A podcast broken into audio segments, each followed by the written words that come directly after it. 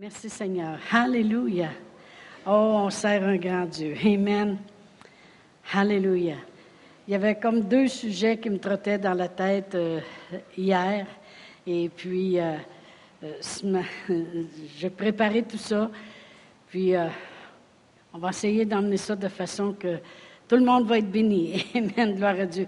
Il y avait un pasteur à un moment donné qui euh, allait prendre une église un jour. C'est lui qui allait devenir le pasteur de l'église. Et puis, euh, cette église-là, vraiment, ne connaissait pas la puissance de Dieu concernant la guérison. Et puis, euh, il ne connaissait pas que Dieu pouvait guérir encore aujourd'hui. Alors, le Seigneur lui a dit, je vais te donner un une idée. Et puis, il a dit, prêche sur la prospérité.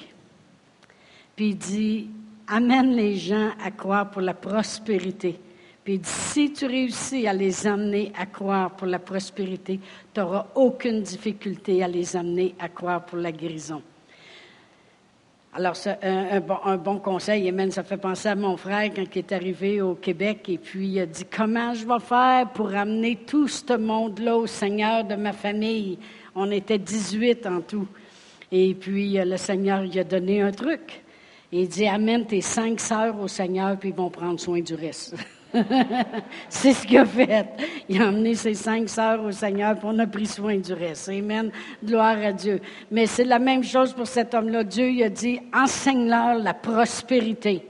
Savez-vous pourquoi? Parce que c'est les deux plus grands fléaux dans le monde.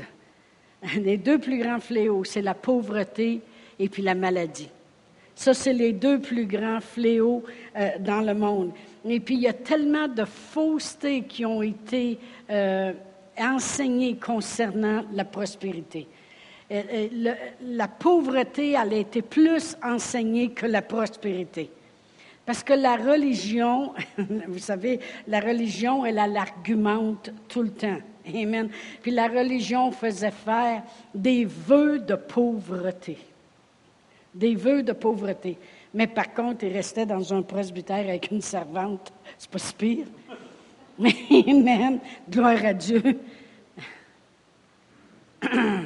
On ne rentrera pas là-dedans. Amen. Ça serait trop touchy ce matin. Mais la religion amenait les gens à penser pauvres.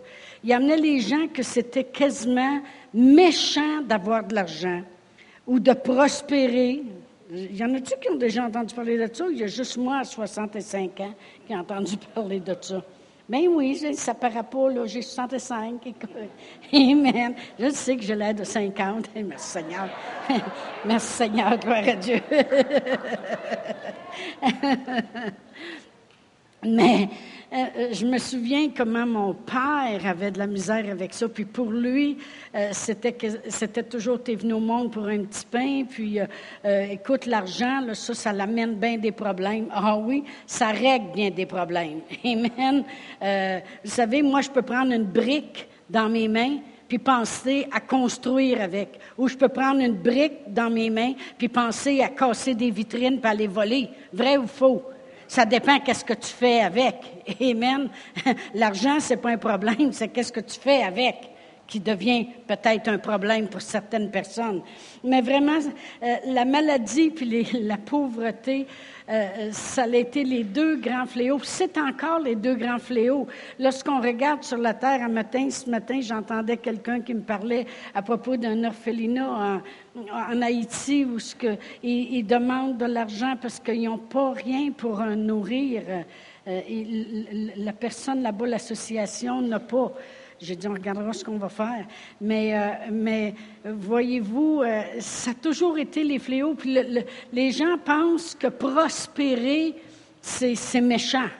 Ah ben ça c'est pas bien, puis il faut pas aller trop vite avec ça. Alors j'avais l'idée de parler un peu des deux ce matin, la prospérité et aussi la guérison. Amen. Parce que la religion, comme j'ai dit, elle voulait garder les gens humbles.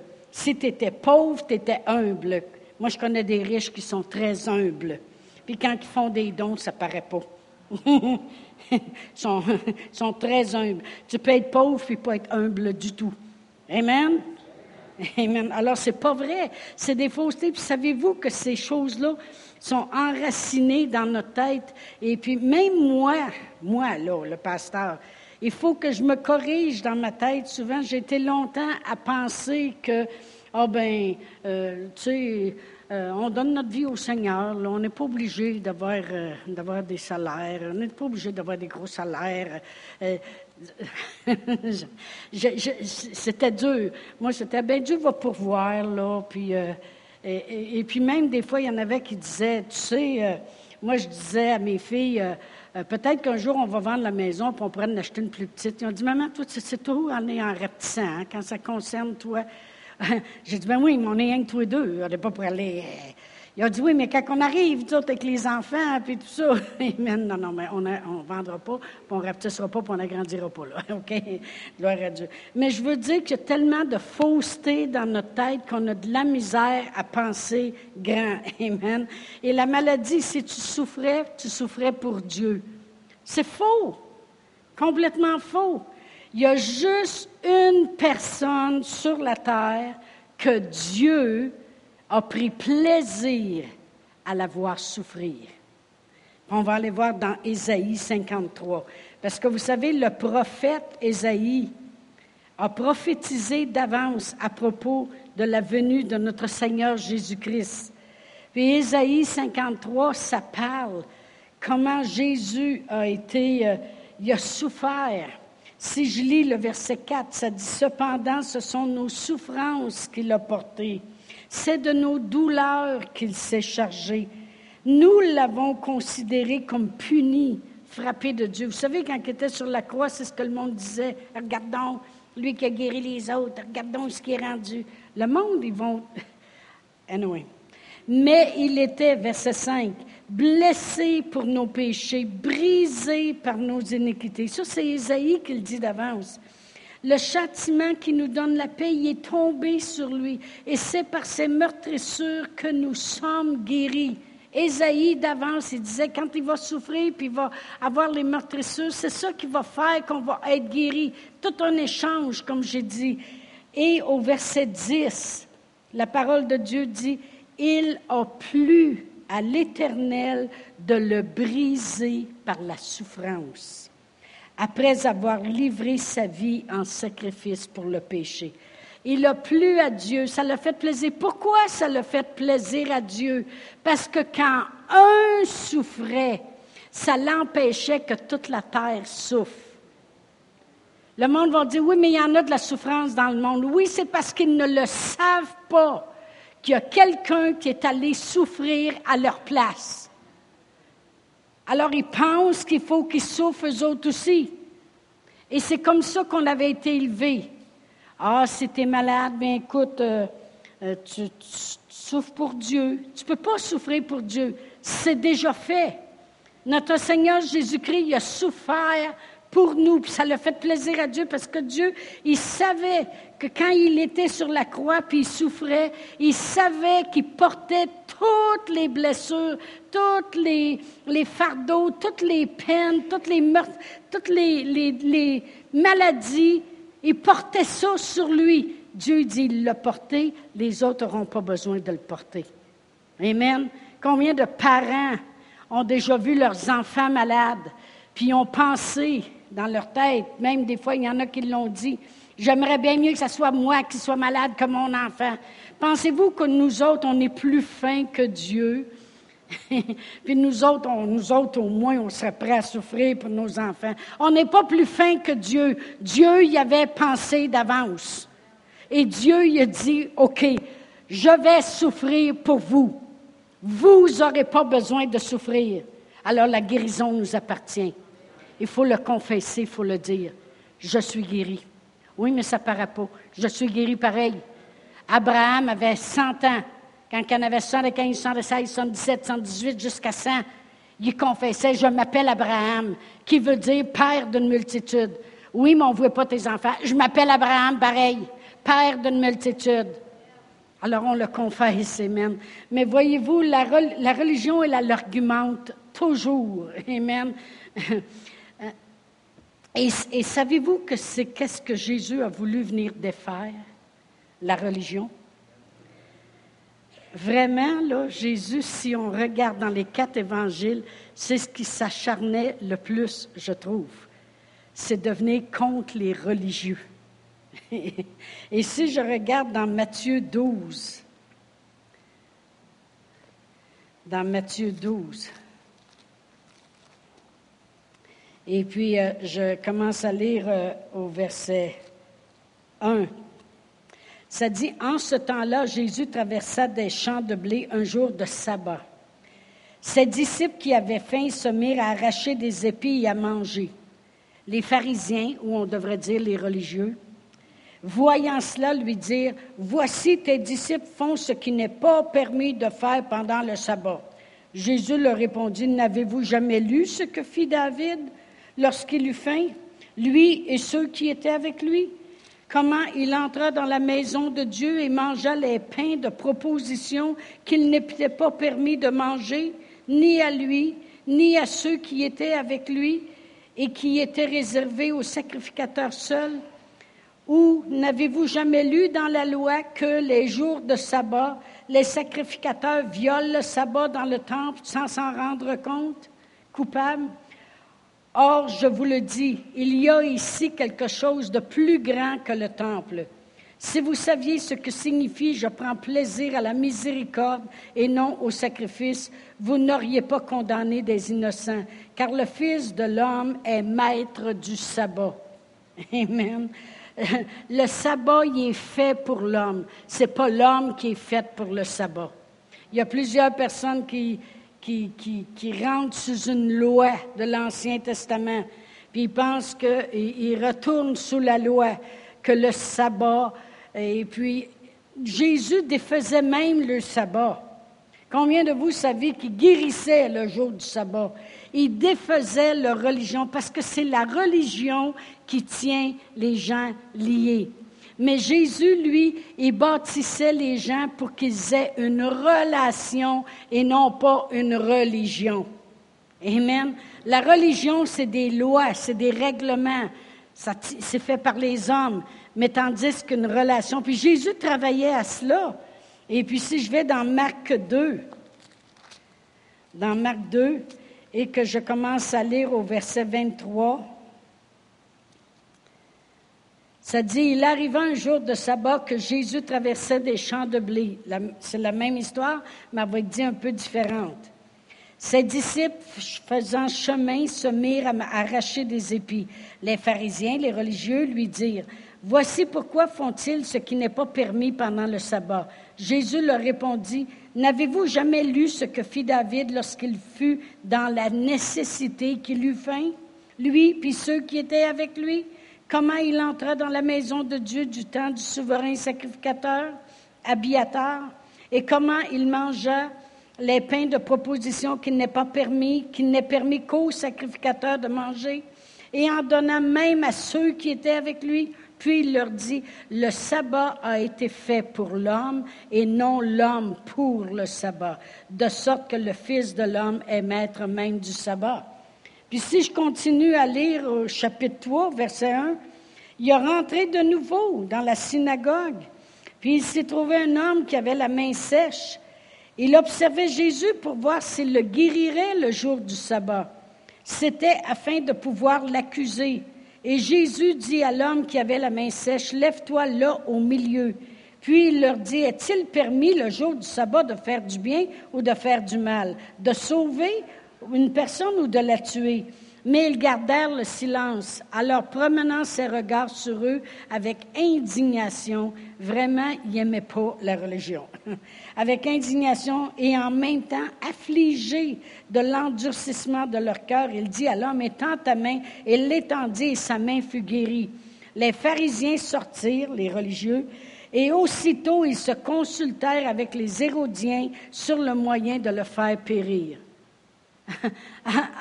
Alors moi, je regarde, quand je regarde à la parole de Dieu, je vois la religion versus la relation. Puis Jésus, quand il, il, a parlé, il a toujours montré qu'on devrait avoir une relation avec Dieu et non pas suivre une religion. La religion va tenir le monde lié. lié. Amen. Si je vais dans Matthieu 7,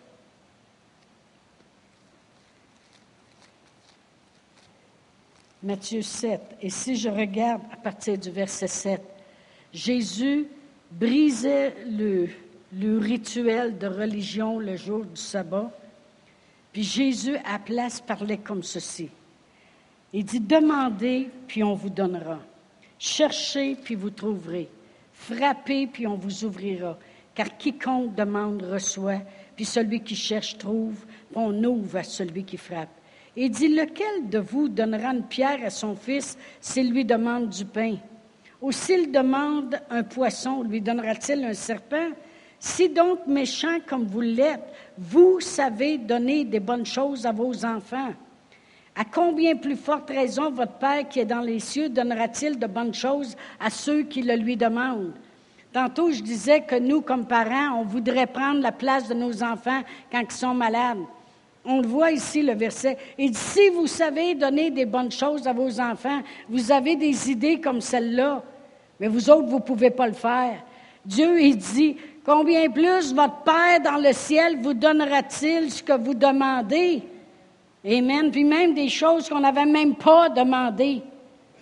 Quand on est venu au Seigneur, il y a plein de choses qui se sont passées dans notre vie juste miraculeusement parce que d'autres avaient prié avant nous, puis on les avait même pas eu le temps de les demander, puis les choses arrivaient. Amen. Eh bien, Dieu, lui, il a pris notre place en Jésus-Christ. Amen. Puis il a tout accompli. Mais on voit que Dieu, lui, euh, que Jésus, quand il était sur la terre, faisait la volonté de son Père. Puis Jésus démontrait, non, non, non, ayez une relation. Il dit, euh, un père, il a une relation avec son fils. Bien, il dit, votre Père dans le ciel, il sait de quoi vous avez besoin. Votre Père dans le ciel, il peut vous donner encore plus qu'un Père naturel. Il voulait qu'on bâtisse une relation. Amen. Puis il essayait de tuer la religion, il essayait de défaire la religion. Il était tellement fort sur le sabbat qu'il n'y avait plus de cœur pour le monde. Amen. Amen. Gloire à Dieu. La prospérité puis la guérison, ça va ensemble. Puis si vous lisez dans Galates 3.13, ça dit que Christ nous a rachetés de la malédiction de la loi. Moi, je ne veux pas retourner sous la loi. Hein? C'est la malédiction. Il nous a rachetés de la malédiction de la loi. Parce qu'il est écrit, maudit à quiconque est pendu au bois. Amen. Afin que la bénédiction d'Abraham ait son accomplissement pour nous.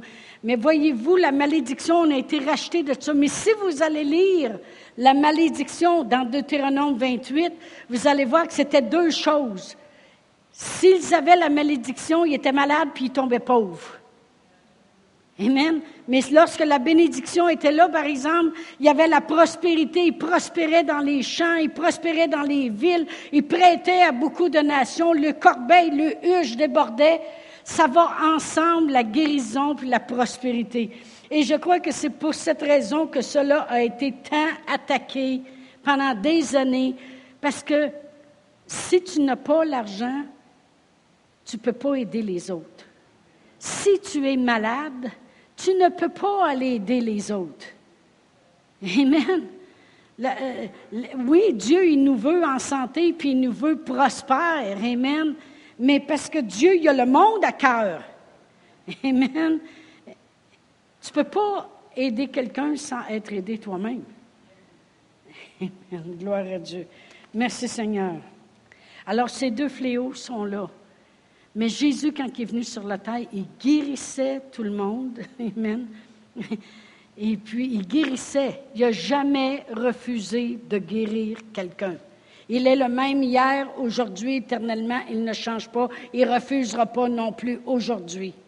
Quand on impose les mains à quelqu'un, moi, je crois que le processus de guérison commence dans le corps de la personne. Ça peut prendre un mois, une semaine, un an, je m'en fous. Quand je mets mes mains sur quelqu'un, je crois que le processus de guérison commence. Il faut que la personne qui est là le croit aussi. Amen. Il faut que la personne le croit aussi. Elle a mis ses mains sur moi, le processus est commencé. Oui, mais garde les septembre. Non, le processus est commencé. Mais si tu laisses la peur embarquer, bien là, ça ne marche pas. La peur et la foi, ça ne travaille pas ensemble. Amen. Mais Jésus prenait soin des pauvres continuellement. Il a toujours fait deux choses. Il guérissait, puis il prenait soin des pauvres. Vous allez dire, comment tu le sais? Parce que je l'ai vu dans la parole de Dieu. Amen. Si je vais à Jean 12, lorsque je vais à Jean 12, ici, je regarde à partir du du verset 4. C'est une femme qui est arrivée, puis elle a brisé un vase de parfum très cher, puis elle a vidé ça sur Jésus. Et puis, au verset 4, ça dit, un de ses disciples, Judas Iscariote, fils de Simon, celui qui devait le livrer, dit, pourquoi n'a-t-on pas vendu ce parfum 300 deniers pour le donner aux pauvres? Il disait cela non qu'il se mettait en peine des pauvres, mais parce qu'il était voleur et que tenant la bourse, il prenait ce qu'on y mettait. Mais Jésus dit non, non, laisse-la, laisse-la garder ce parfum pour le jour de ma, euh, lorsque je vais mourir. Amen. Mais voyez-vous, il, il gardait la bourse, puis il avait donné l'impression, on pourrait le donner aux pauvres. Pourquoi il a donné cette impression-là? Si je regarde à Jean 13, et puis je regarde à partir du verset 27. Le même Judas Iscariote allait vendre Jésus pour qu'il soit pris puis emmené pour être crucifié. Et Jésus a dit, celui qui va avoir trempé son pain, c'est lui qui va me vendre. Alors, ça dit au verset 27, dès que le morceau fut donné, Satan entra dans Judas Judas lui dit, euh, Jésus lui dit, ce que tu fais, fais-le promptement.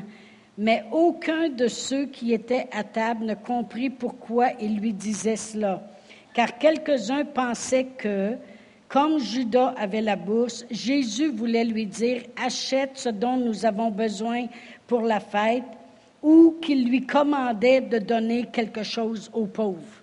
Ça veut dire que s'il pensait ça, ça veut dire que Jésus le faisait souvent. Comprenez-vous?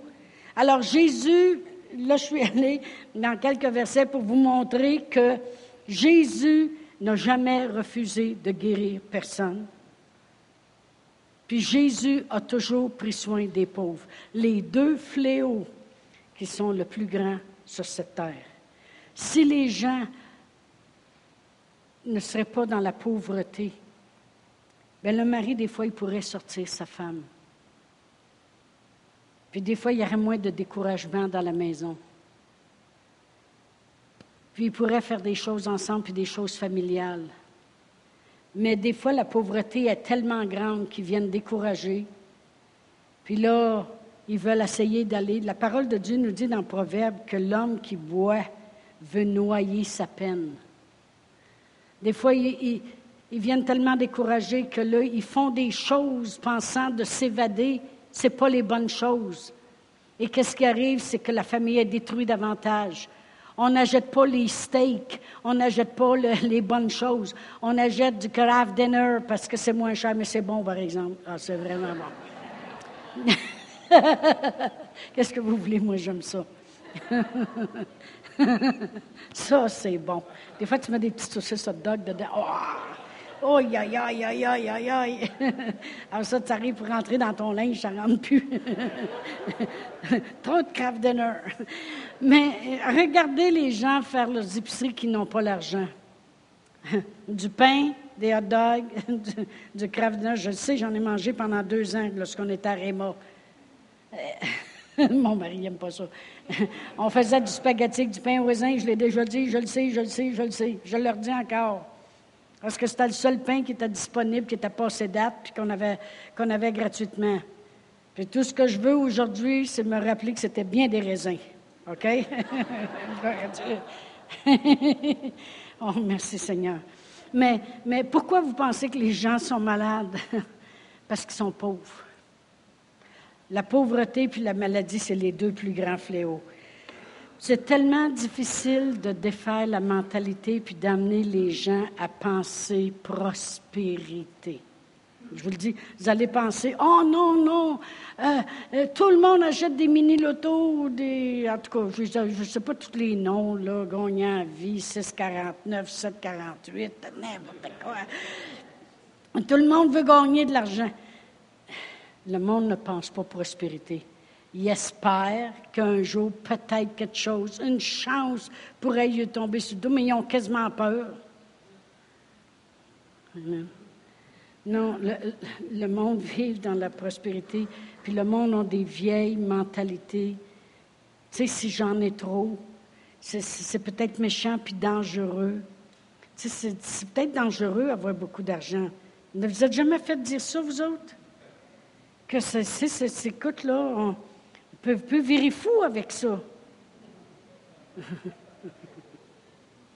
je connais des riches qui sont loin d'être fous. Amen. Alors, si c'est si dangereux, l'argent, on va en parler maintenant. Si c'est si dangereux, bien, je peux vous dire une chose, Dieu nous a mis en danger. OK? Puis il s'est arrangé pour qu'on soit méchant. Laissez ça sur le. OK? Parce qu'il a dit toutes sortes de choses dans la Bible qu'on pouvait faire pour devenir prospère. Vraiment, il n'a pas pensé à son affaire. Il n'a vraiment pas réfléchi.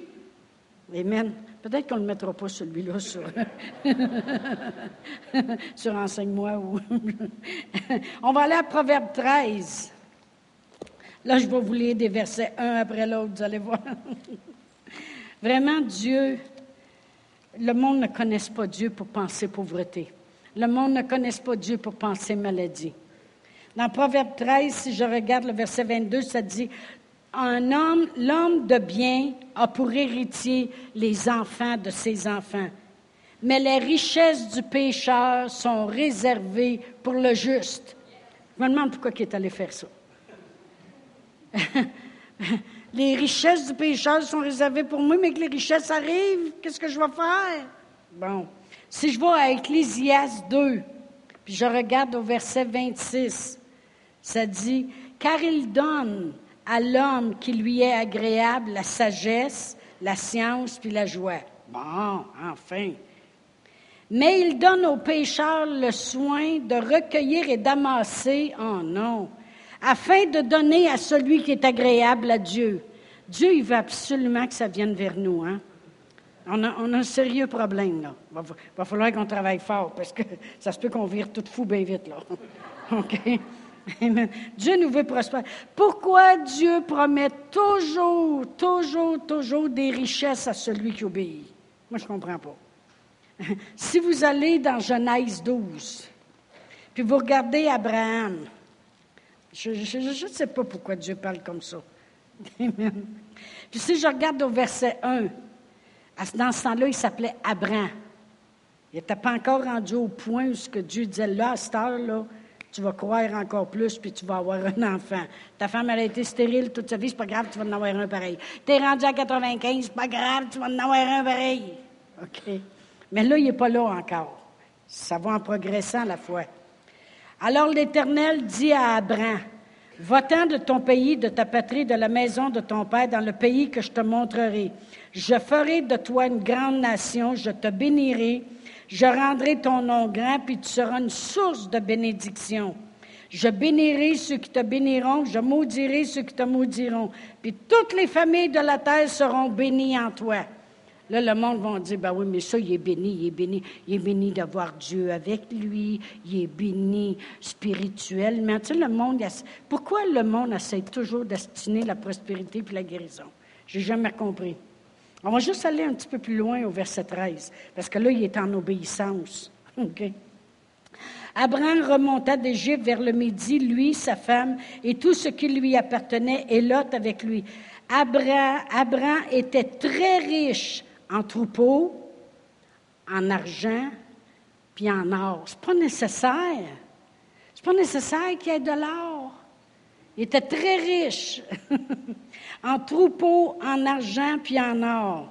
Puis même, ils sont devenus tellement riches, au verset 5, Lot, son neveu, est avec lui.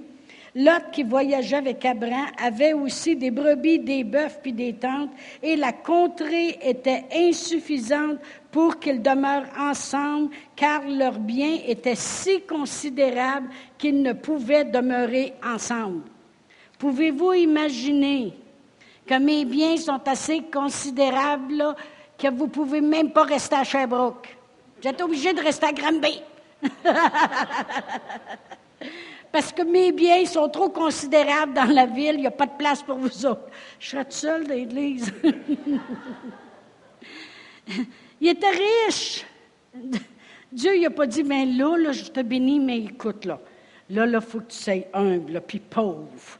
Comment qu'il aurait fait pour faire tout ce qu'il avait à faire? Amen. Non, Dieu, il a aucun problème avec la prospérité. C'est nous autres qui en a. C'est nous autres qui en a. Amen.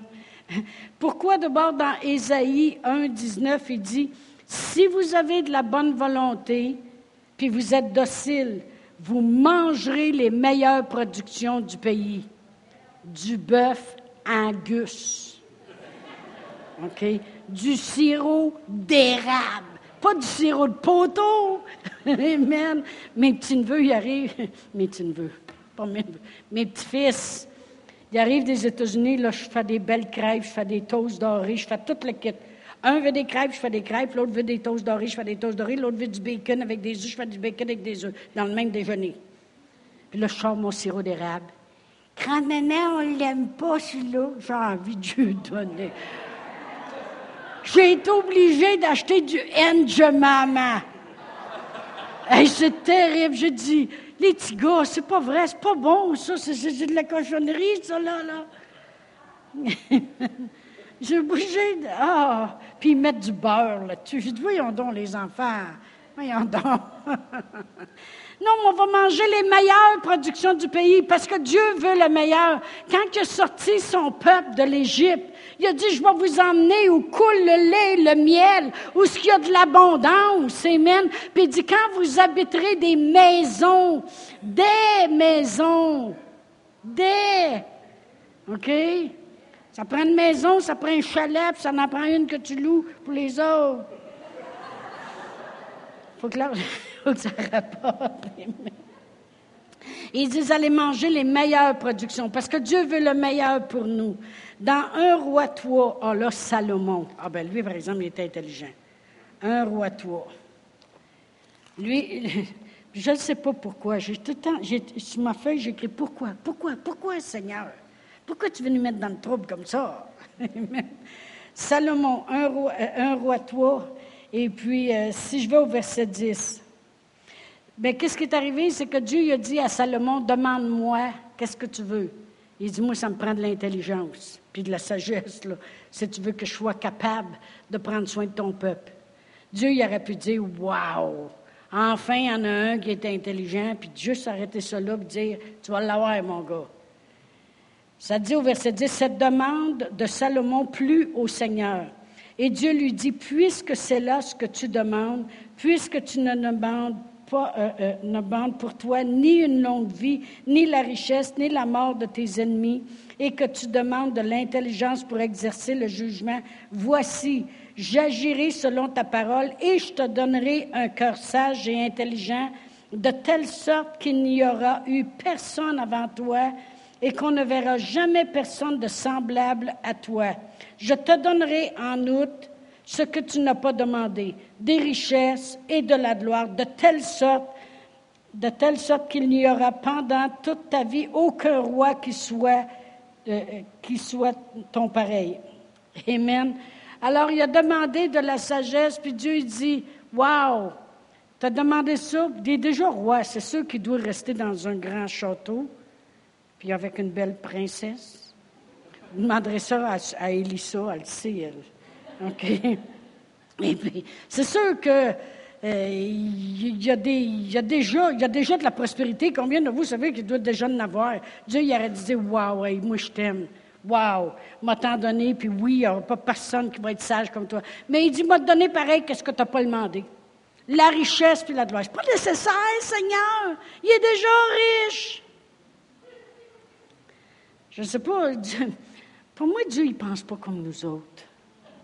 Ça se peut-tu? Amen, gloire à Dieu. Job, ah ben là, Moi, quand j'entendais pauvre comme Job, Job 1, et si je regarde au verset 3, ça dit qu'il était l'homme le plus éminent de tout l'Orient. Il y avait 3000 bœufs, puis 3, 400 000 ânes, puis il y avait plein de choses. Éminent veut dire aussi considérable.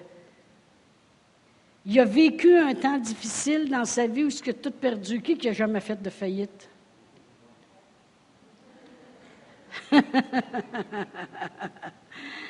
il en a fait une, lui.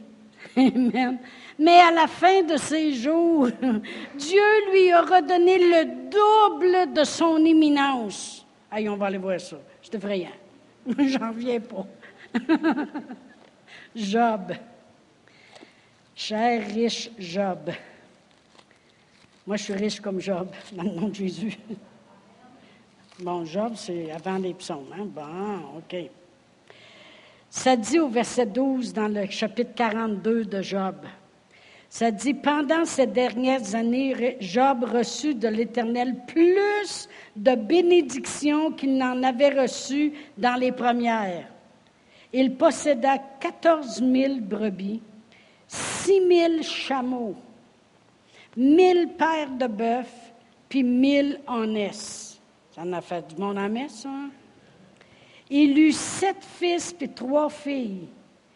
Il donna à la première le nom de Gémina, à la seconde le nom de Ketia, et à la troisième, en tout cas, il devait être à court de nom, là, Keren Apuk. En tout cas. Il n'y avait pas dans tout le pays d'aussi belles femmes que les filles de Job. Combien de vous, les hommes, vous avez hâte d'arriver au ciel? il n'y avait pas de plus belle femme dans tout le pays. Ça veut dire que même s'il était rendu plus vieux, il les a fait belles pareilles. Amen. Gloire à Dieu. Amen. Non, mais Dieu, il y a un problème. Non, mais que tu penses de ça, Bernard? Il y a vraiment un problème. Il y a un problème de prospérité. Amen. Non, c'est nous autres qui avons un problème on a de la misère à croire à la prospérité de Dieu. Amen. Dieu, il promet que quand tu donnes, tu vas peut-être récolter jusqu'à 100 fois. 100 fois! Ça doit être pour ceux qui ne donnent rien qu'une pièce. Ils disent, ben, ça va me faire 100 pièces. non, non, 100, ça va en faire 1000.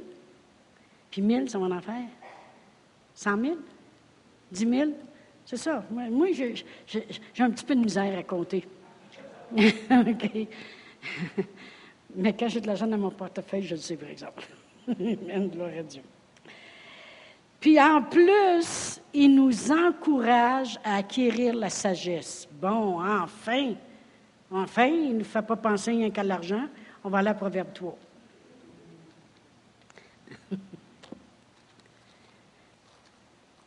Proverbe 3. Et puis je vais, je vais lire à partir du verset 13. Ça dit, Heureux l'homme qui a trouvé la sagesse et l'homme qui possède l'intelligence, car le gain qu'elle procure est préférable à celui de l'argent, puis le profit qu'on en tire vaut mieux que l'or. Elle est plus précieuse que les perles et a plus de valeur que les objets de pluie. Dans sa droite, une longue vie. Dans sa gauche, la richesse et la gloire. Bon, encore une fois. la richesse et la gloire. Dieu dit à qui a la sagesse? Mais je ne peux pas, Seigneur, parce que je vais avoir une longue vie, puis je vais tomber riche, puis glorieuse. Non, Dieu, il veut que tu acquières la sagesse. Pourquoi? Parce que quand la prospérité vient, il veut que tu sois sage. Amen. il y en a que ça rentre d'une poche, ça sort par l'autre. On dirait que les poches sont percées sage, ça prend la sagesse. Amen. Ça, c'est une chose que j'ai réclamée toute ma vie, la sagesse. Seigneur, donne-moi la sagesse, parce que je le savais qu'à la prospérité viendrait. Merci Seigneur. Je le savais qu'à la prospérité viendrait, que ça prendrait de la sagesse pour l'établir comme il faut. Amen. Et non pas la perdre. Gloire à Dieu. Merci Seigneur. Il nous promet de pourvoir à tous nos besoins selon sa richesse. Ah ben là, il exagère. Il exagère. S'il nous promettrait de pourvoir à nos besoins selon la richesse terrestre ou la richesse de ton voisin,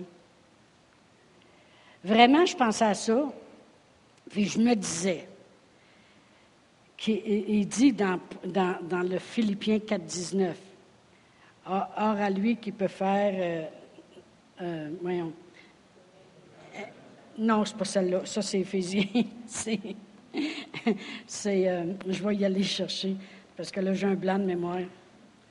Parce que je le sais que la prospérité, ça choque des gens, mais c'est pas grave. Philippiens 4, 19. Et mon Dieu pourvoira à tous vos besoins selon sa richesse avec gloire en Jésus-Christ. Donc, je méditais là-dessus, puis je me disais, si moi, je jette de l'épicerie à l'autre, j'ai, j'ai aidé quelqu'un, mais ce n'est pas Dieu qui a pourvu à son besoin. Savez-vous pourquoi? Parce que j'ai acheté l'épicerie selon mes moyens. Mais si ce serait Dieu qui pourvu à ses besoins, ça serait selon sa richesse. Je vais le répéter. Si j'achète de l'épicerie à quelqu'un, je pourvois selon ma richesse. Donc, ce n'est pas Dieu qui a pourvu à ses besoins. Parce que ça serait Dieu, il aurait pourvu selon sa richesse. Ça vous énerve pas, vous autres? Parce que Dieu il a dit dans Agé que l'or et l'argent lui appartient, la terre lui appartient, puis tout ce qu'elle contient. Fait que quand quelqu'un payera une épicerie, vous direz merci Seigneur que cette personne-là l'a pourvu selon sa richesse, mais j'attends encore la tienne. non, non, mais je pensais qu'elle était bonne. Il dit qu'il pourvoit tous nos besoins selon sa richesse. Amen. Merci Seigneur. Alors réclamez la richesse de Dieu. Parce que Dieu y est riche. Amen. On ne sert pas El Chipo. On sert El Shaddai. Amen. Gloire à Dieu. Merci Seigneur. Il nous dit dans Malachie que si on l'honore avec nos biens, qu'il va ouvrir les écluses des cieux puis il va répandre sa bénédiction en abondance. Amen. Il va même menacer celui qui dévore. Il dit dans 2 Corinthiens 8, 9 que la prospérité, lui, appelle ça une grâce. Dieu, lui, la prospérité, il appelle ça nous faire grâce. Une grâce. Parce que dans 2 Corinthiens 8, 9, ça dit, car vous connaissez la grâce de notre Seigneur Jésus-Christ, qui pour vous, pour vous, il s'est fait pauvre de riche qu'il était, afin que par sa pauvreté, vous soyez enrichis. Comme je disais tantôt, il a souffert pour qu'on ne souffre plus, puis il s'est fait pauvre pour qu'on soit enrichi. Il voulait le meilleur pour nous. Amen. Dieu nous veut riches. C'est quoi riche pour Dieu? 2 Corinthiens 9. On va aller le lire. 2 Corinthiens 9. C'est quoi riche pour Dieu? 2 Corinthiens 9, puis je vais commencer à lire au verset 8. Ça dit, et mon Dieu, et Dieu peut vous combler. Premièrement, c'est être comblé. Combler de toutes ses grâces, afin que possédant toujours, pas de temps en temps, toujours, en toutes choses, de quoi satisfaire à tous vos besoins, que vous en ayez en abondance pour toutes bonnes œuvres. Autrement dit, c'est 2 Corinthiens 9, 8. Toutes. Il peut vous combler de toutes ces grâces, afin que possédant toujours de quoi satisfaire à tous vos besoins, vous en avez encore en abondance pour toutes bonnes œuvres. Toutes, toutes, toutes. C'est tout. Tout. Si tes besoins sont rencontrés, mais tu en as passé, puis toute bonne œuvre, tu n'es pas encore dans la prospérité de Dieu. Si tu en as de temps en temps, puis des fois tu n'en as pas, tu n'es pas encore dans la prospérité de Dieu. Parce que ce pas toujours. Tandis que là, c'est toujours. Toujours, en tout temps, de quoi pourvoir à tous tes besoins, puis encore en abondance pour toutes bonnes œuvres. Ça, c'est la prospérité de Dieu. Amen. Gloire à Dieu. Et en plus, là, il a mis le comble, le bouquet. Là, il a mis la boucle dessus la prospérité. Là, si on ne peut pas croire que Dieu nous veut prospérer, on a vraiment un problème. On va aller à Deutéronome 8. Quand il a délivré tout son peuple de l'Égypte, puis il leur a dit, je vous amène là où coule le lait et le miel. Puis il leur a dit, quand vous allez habiter des maisons, puis vous allez avoir des troupeaux, puis tout ça. Au verset 17, si je regarde de Deutéronome 8, 17, il dit, garde-toi de dire en ton cœur, ma force et la puissance de ma main m'ont acquis ces richesses. Souviens-toi de l'Éternel ton Dieu, car c'est lui qui te donnera de la force pour les acquérir. Dieu peut nous donner de la force pour acquérir les richesses, puis voudrait qu'on soit pauvre. Il y a un problème. C'est Dieu qui te donnera de la force pour les acquérir parce qu'il veut faire de quoi? Il veut confirmer, comme il le fait aujourd'hui, son alliance qu'il a jurée à nos pères. Vous savez, quand notre Seigneur Jésus-Christ est mort sur la croix, il y a une alliance qui se faisait. Il prenait notre place, puis il faisait alliance avec Dieu puis l'homme. Jésus est devenu un homme, il est né de la Vierge Marie, et puis, mais il était Dieu aussi. Alors, quand il est mort sur la croix, il a fait le lien entre Dieu et l'homme. Puis une alliance qui se faisait sur la croix. Alors on sait qu'on est en l'alliance. Puis Dieu veut confirmer au travers de nous que l'alliance a été faite. Alors il nous donne la force d'acquérir les richesses.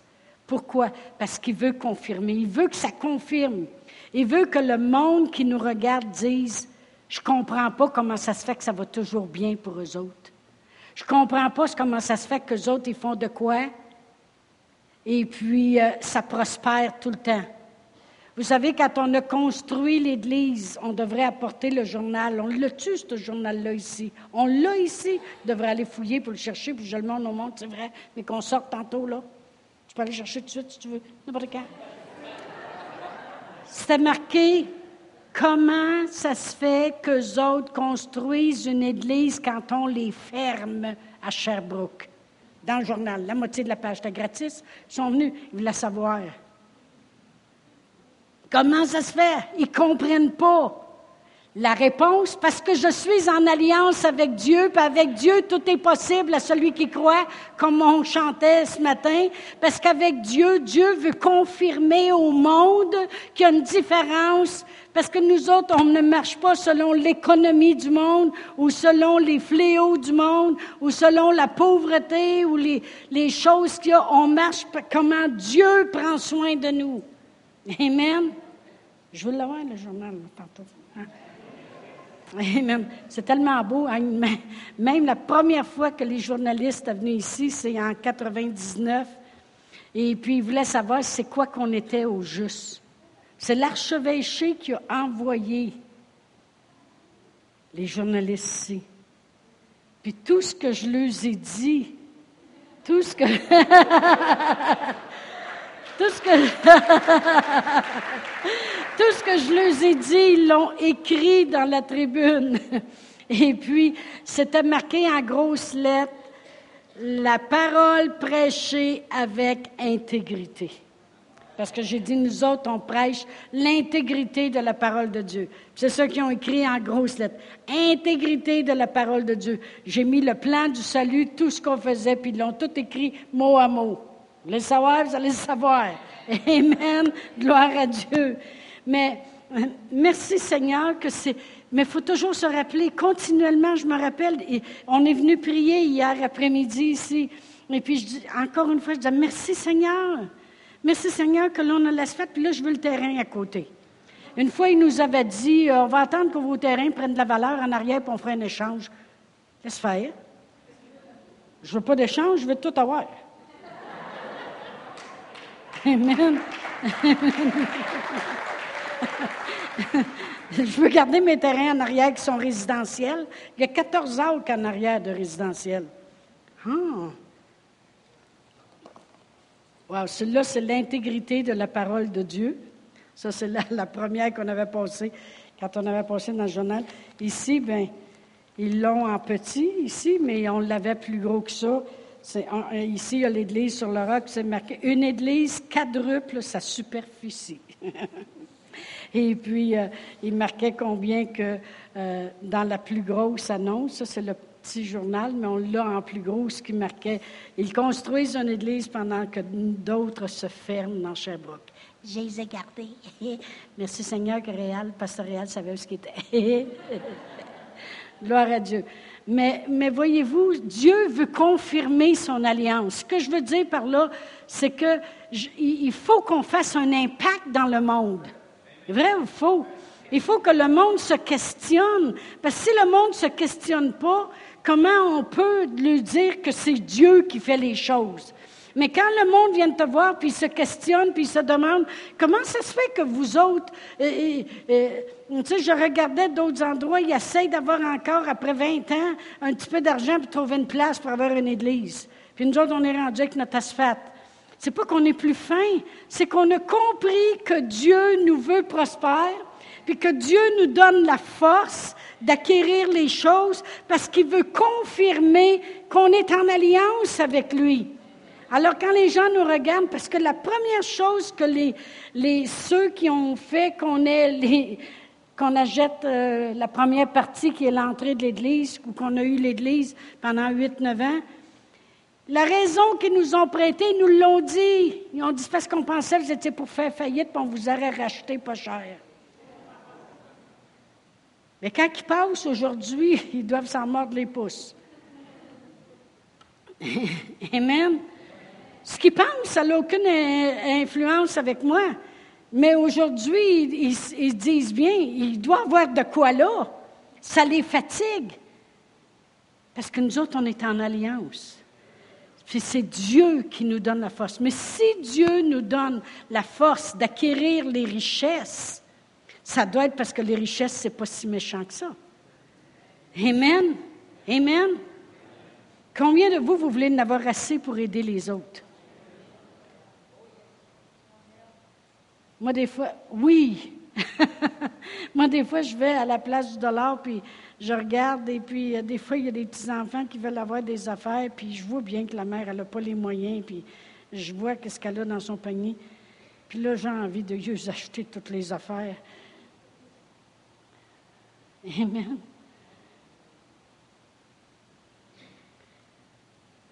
Oh, gloire à Dieu. La pauvreté, c'est un ennemi. Ça lie les gens, ça, l'empêche l'Évangile, puis ça garde les gens malades. Amen. Je vais continuer la semaine prochaine. Amen.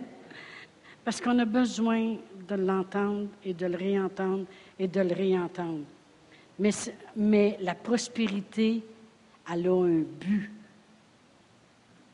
Dieu veut nous bénir, mais Dieu il a un but. C'est confirmer l'alliance. Puis il veut que le monde le sache. Amen. Gloire à Dieu. On va se lever debout. Oh, merci Seigneur. oh mon Dieu.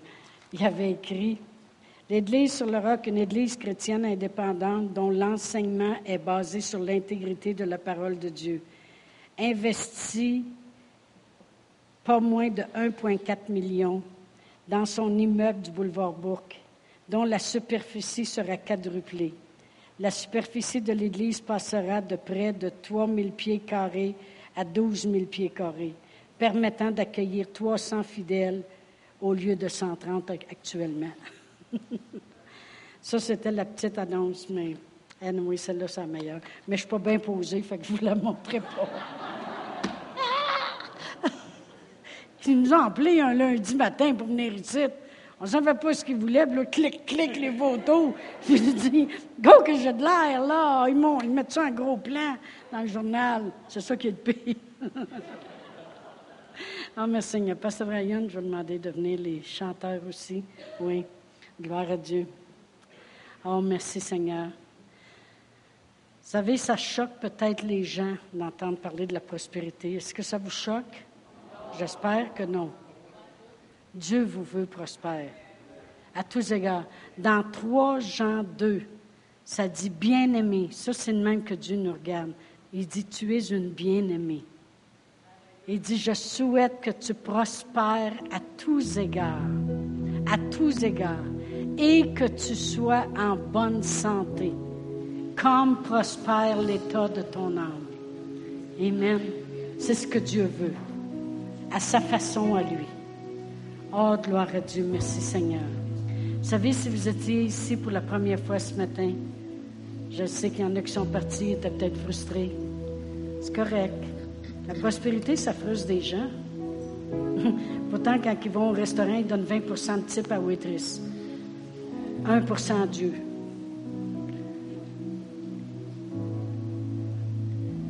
Mais si vous êtes ici pour la première fois ce matin, que vous n'avez jamais reconnu que Jésus était mort sur la croix pour vous, pour devenir votre sauveur, parce qu'on a besoin d'un sauveur. Même Job, dans les calamités qu'il a posées, passé au travers, il avait dit à un moment donné, si j'aurais un médiateur entre Dieu et moi, il commençait à comprendre le plan du salut. Mais si vous n'avez jamais reconnu que vous aviez besoin d'un sauveur, on va le prier ce matin, puis on va le demander à Dieu. Amen. Dans cette prière, on va réclamer ce qui vous revient, c'est-à-dire le salut. Alors, si vous voulez répéter après moi, Père éternel, je crois dans mon cœur que la parole de Dieu dit vrai et que j'ai besoin d'un sauveur. Alors tu as pourvu en envoyant ton Fils Jésus. Je reçois aujourd'hui ce don que tu as fait en amour pour moi.